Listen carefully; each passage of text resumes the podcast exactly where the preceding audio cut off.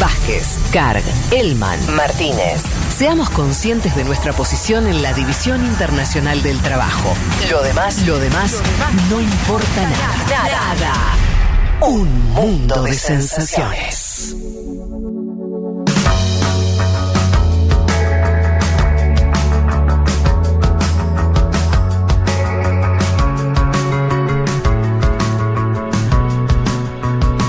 Bueno, como les habíamos prometido, para continuar un poco más eh, tocando el tema Ecuador y el escenario electoral, postelectoral de ese país, eh, estamos en comunicación con Yajaira Urresta, que es eh, candidata a la Asamblea por la Unión de la Esperanza UNES Lista 1 por el distrito de Quito.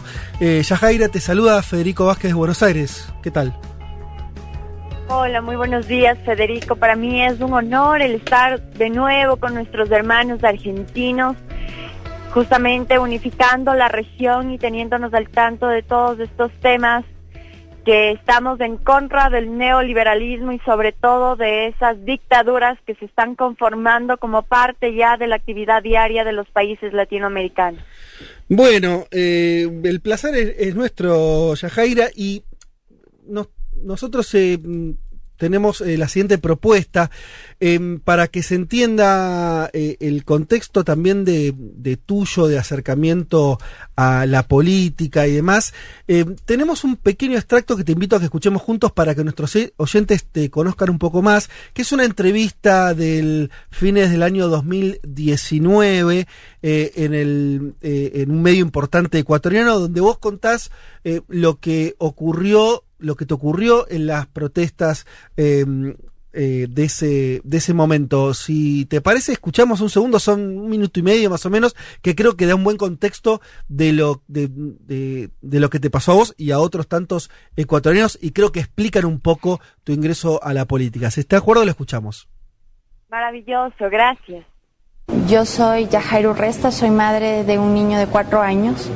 Yo me encontraba en el barrio La Tola. En Quito. En Quito. Sí, justo en el centro de Quito. Eh, nosotros salimos junto a mi familia, mi madre, mi hermana, mis dos primos, salimos al cacerolazo por La Paz. ¿Del fin de semana? Sí, el día sábado 12 de octubre a las ocho y media de la noche. Estábamos parados, habían niños, niñas, adultos mayores, eh, parados en la vía. Eh, las consignas eran que queríamos paz, que teníamos hambre, que la situación parase. Eh, eso fue más o menos como hasta las nueve y cuarto de la noche. ¿Y, de pronto aparecen los, policías? Nueve y veinte de la noche, comprendo ahora lo que es un convoy. pasa primero, es un camión militar de color verde ellos ya pasan el puente peatonal de la Tola y detrás de ellos viene un camión mucho más grande de color negro con grupo de, policía antimotines y se detienen y comienzan a, lanzar bombas lacrimógenas sin, sin criterio alguno. Pensé que había niños. Sí, habían niños en, en la vía, entonces yo alcé los brazos, boté mi olla, boté mi, mi cuchara, simplemente alcé los brazos y, dije que no más. A una distancia de unos tres metros del, muro de contención, el policía se, se, detuvo, me quedó viendo porque no fue una bomba al azar. Tres metros de distancia apenas.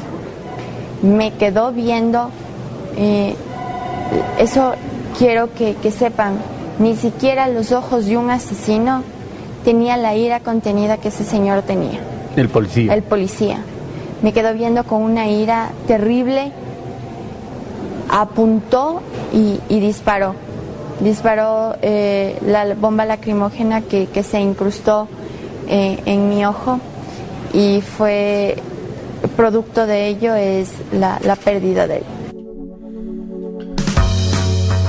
Bueno, muy impresionante el, relato, Yajaira, que hacías eh, ahí unos días después, apenas eh, poco tiempo después de, esa manifestación, de ese cacerolazo en Quito y, de esa violencia, eh, de ese hecho desgraciado por parte de la, de la policía que te tuvo como, como protagonista. Nos interesaba contarle esto a la audiencia para que entendiera eh, también con quién estábamos conversando. Y ahora la primera pregunta obligada que tengo para hacerte es, ¿ese fue también tu empuje para involucrarte políticamente y terminar siendo candidata en estas elecciones? No, no, no, no es así. No podemos tomar la lucha popular como un peldaño para lo que es la política. Fueron decisiones, eh, sí paralelas, pero que obviamente nosotros como pueblo ecuatoriano estamos cansados de justamente todo este tipo de atropellos, de un país que se ha convertido en la tierra de nadie, en, en donde no hay justicia, donde no hay defensa de los derechos humanos, en donde nos pueden asaltar y no hay una respuesta tangible, en donde nos puedan matar y todo queda en impunidad. Justamente por eso es que los defensores de los derechos humanos, los jóvenes, ya somos parte de esta política abierta, democrática aquí en el Ecuador, porque queremos un país mejor, en donde nuestros nombres sean íconos de la defensa de nuestro país, más no un nombre más en las cifras de mutilados y asesinados. Eh, ¿qué análisis haces del resultado de las eh, elecciones, por lo menos el que se conoce ahora? Lo comentábamos en el bloque anterior, eh, em, candidato de, tu partido, Arauz primero, eh, pero al que mm, quedó lejos de, evitar la segunda vuelta, y después todavía que está por definirse quién va a ir en segundo lugar, Jacu Pérez eh, o Guillermo Lazo. ¿Cómo ves? Eh, ¿Ves que va a ser una segunda vuelta sencilla donde ustedes se van a, se van a imponer? ¿Lo ves más complicado? ¿Qué análisis haces?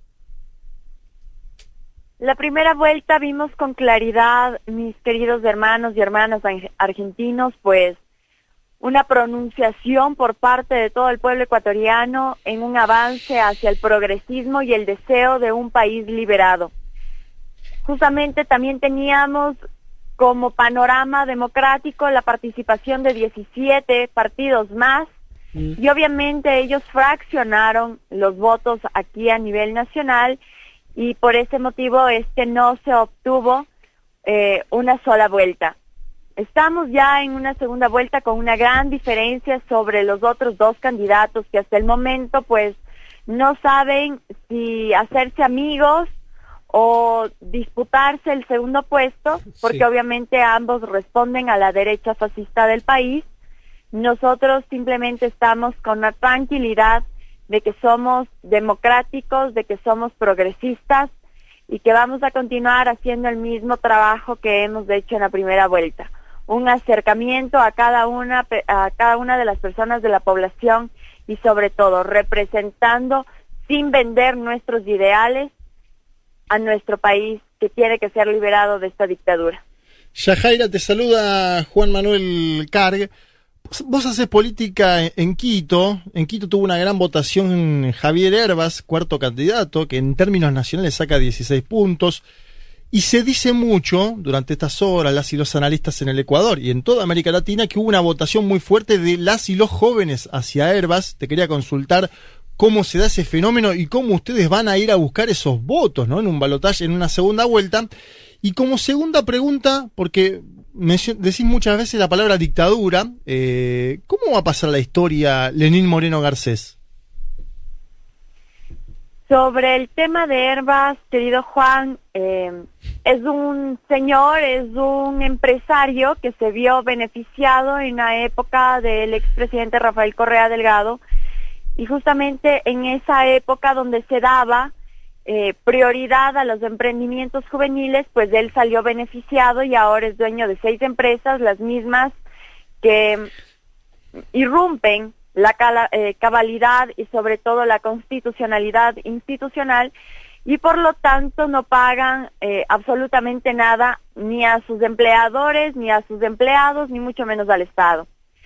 Pero él se tildó y él se figuró como una persona joven y con pequeños dulces que los dio a los jóvenes en temas de interés, sin mayor explicación, sin una política pública amparada, simplemente lanzó temas sin explicarlos, eh, justamente solamente para captar el voto.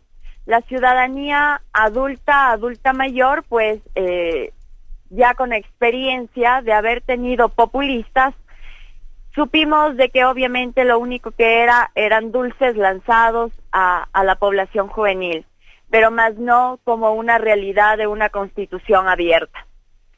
Así que por ese motivo es que él tuvo votación de los jóvenes, pero no el amparo ni tampoco el sustento nacional y por ese motivo es que el, señor quedó de cuarto eh, candidato y no con una mayoría de una población aclamante. Y en cuanto al, al señor Lenin Moreno, pues él ya quedó para los libros de la historia como el peor fascista dictador del Ecuador, un genocida, una persona que se rodeó de ministros, de asesinos, eh, mutiladores del pueblo ecuatoriano y que sobre todo son tan fantoches y tan pocos de criterio de que hacen las cosas, mienten en la cara y cuando ya no tienen un sustento para seguir mintiendo, pues sí asumen el error, pero lo asumen con mucha altura y diligencia para ellos. Para ellos estuvo muy bien que en el mes de octubre de 2019 pues nos hayan sacado los ojos. Para ellos está muy bien el hecho de no haber tenido una gestión pública de salud para el COVID-19.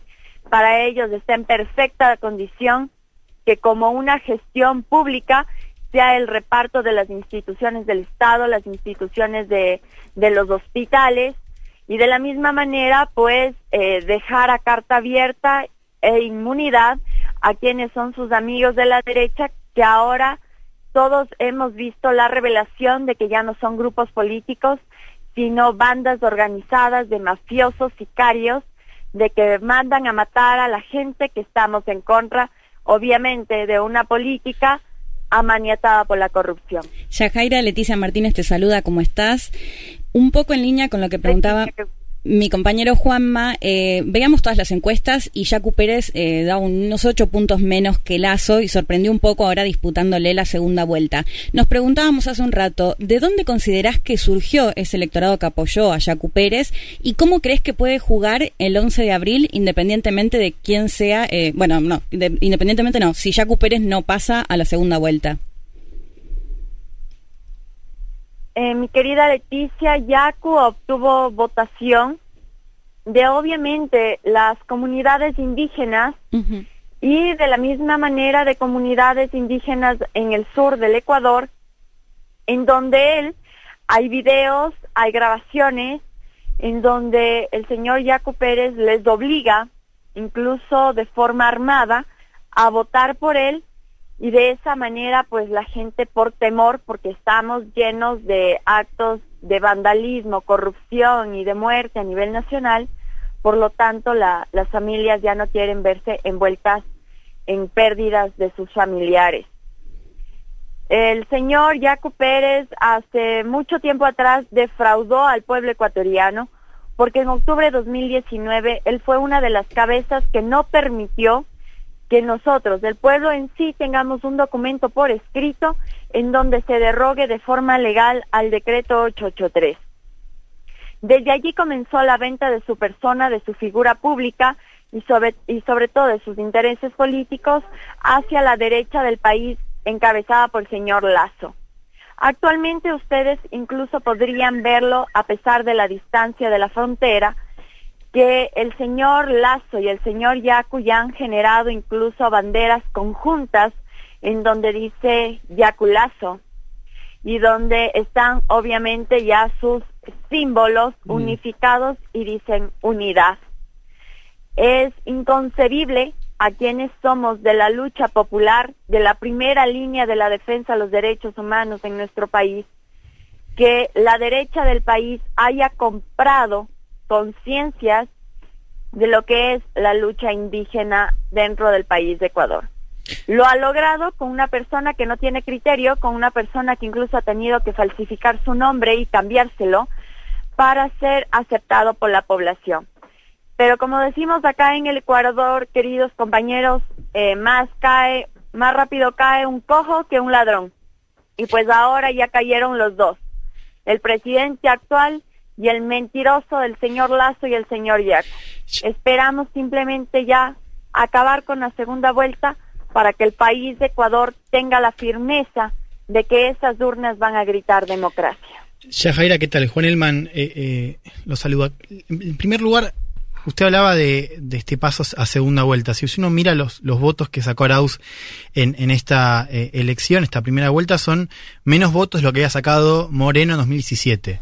En primer lugar, le pregunto si no hay una autocrítica por esta idea de que eh, Arauz podía, como se dice, superar el piso, el techo correísta, ¿no? Digo, de, de, superar este porcentaje de votos que se supone son votos que ya tenía el correísmo. En primer lugar, si, si, no hay una autocrítica ahí de que se podía haber superado eso y no se dio. Y en segundo lugar, usted habla de eh, Lazo y de Jacu Pérez como la derecha fascista, habló también en contra de Herbas.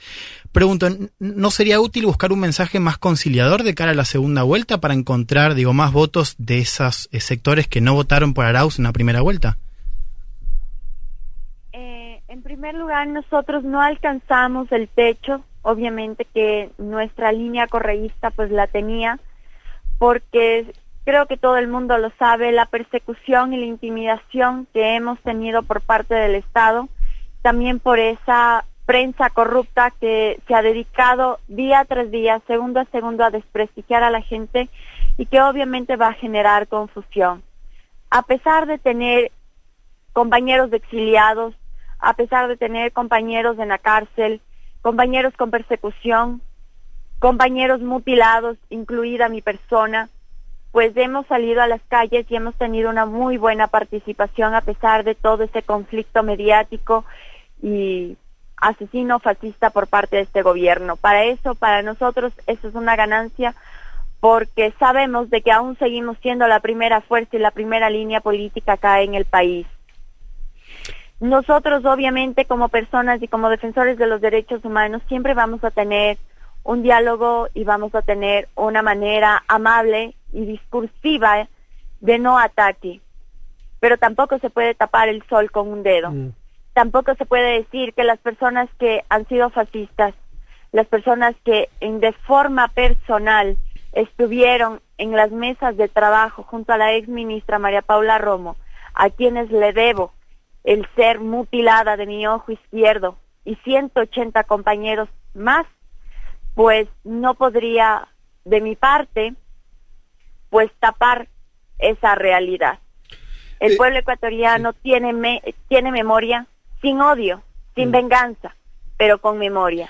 Y por ese motivo es que en esta segunda vuelta vamos a pronunciarnos con mayor fianza con el pueblo ecuatoriano, mm.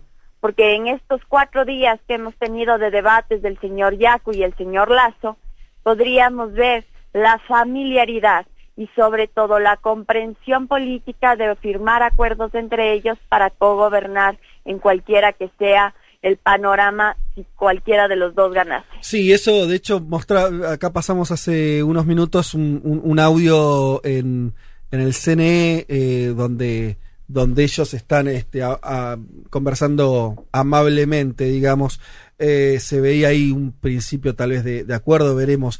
Te, Yajaira Urresta, estamos hablando con eh, quien es la candidata a la Asamblea por el, la lista 1, lista respaldada por, por Correa, de la lista de Arauz, eh, en el distrito de Quito. Te quiero hacer una última pregunta que, nos parece muy relevante, que es, eh, ¿están pensando que puede haber algún episodio judicial más de acá a la segunda vuelta que les que les impida competir. Dicho esto, porque ya ustedes tuvieron, eh, lo, contabas vos, eh, agrego también que tuvieron que reinventar la lista para presentarse a elecciones más de una vez. Y acá leemos que el fiscal general de Colombia viajaría a Ecuador para probar un presunto préstamo del ELN a la campaña de Arauz. Bueno, todo medio un disparate, pero que está en línea con lo que vos decías de eh, un hostigamiento también en términos judiciales. ¿Ustedes esperan que pueda haber complicaciones en ese terreno eh, de acá a la segunda vuelta?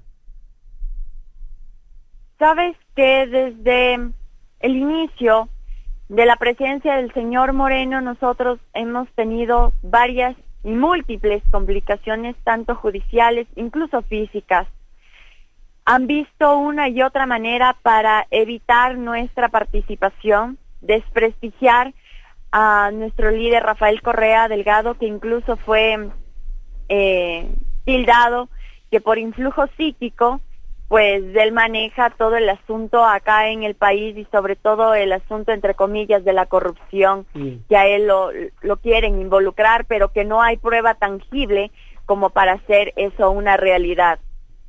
Han buscado una y mil maneras incluso para atribuirnos que pertenecemos a redes delictivas, a paramilitares, a guerrilleros, en fin. Pero en vista de que no hay pruebas, siguen buscando y siguen incluso trayendo ya fiscales desde Colombia. En un aparataje de investigación privada de Colombia desde hace mucho tiempo atrás, desde el 2018-2019, eh, el tema del ELN estaba vigente en una investigación eh, digamos que privada del país hermano, mm. pero hemos visto ya la injerencia de todos los países quienes han firmado con el FMI por querer destruir la democracia de los países y obviamente hacer una sola unidad para los Estados Unidos. En esta segunda vuelta esperamos tener menos complicaciones, pero tampoco somos demasiados optimistas en ese panorama porque sabemos de que nuestro país está dentro de una dictadura porque sabemos de que no tenemos eh, un aparataje judicial, un aparataje de defensa de los derechos humanos, no tenemos absolutamente nada. Si a alguien matan dentro de mi país, de Ecuador, pues todo queda en impunidad. Las desapariciones forzosas, el, el tráfico de órganos es realmente ya el pan de cada día y no hay respuesta alguna.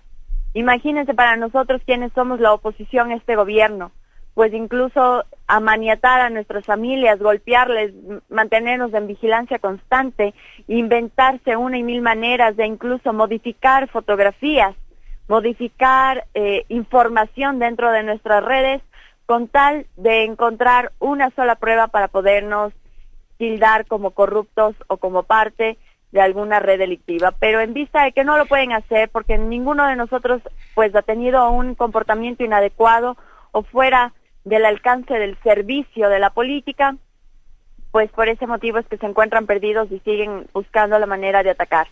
Pero eh, nosotros, eh, las listas uno, Andrés Arauz, Carlos Rabascal y sobre todo Rafael Correa Delgado, somos personas honestas, somos personas que amamos del trabajo, que no nos gusta descansar y que por lo tanto sin cansancio, con memoria, vamos a alcanzar una democracia abierta en el Ecuador y Latinoamérica.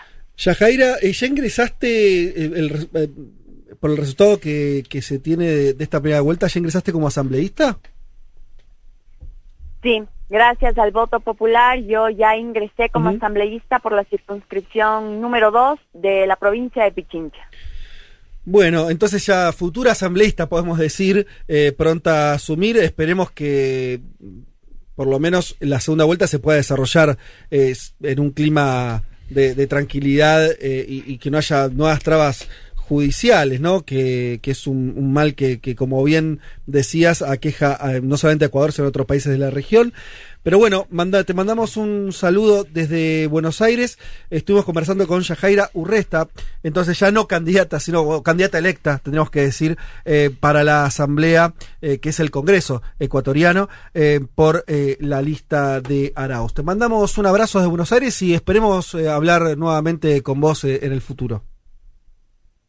Gracias, gracias realmente a todos nuestros hermanos argentinos, argentinas, gracias por esa unidad Gracias por permitir al país de Ecuador seguir alzando la voz a pesar de que no lo podemos hacer dentro de acá, de nuestro país, en estos medios captados. Pero muchas gracias, porque es la única manera de que nuestras voces se sigan alzando y, y fortalezcamos esa unidad regional.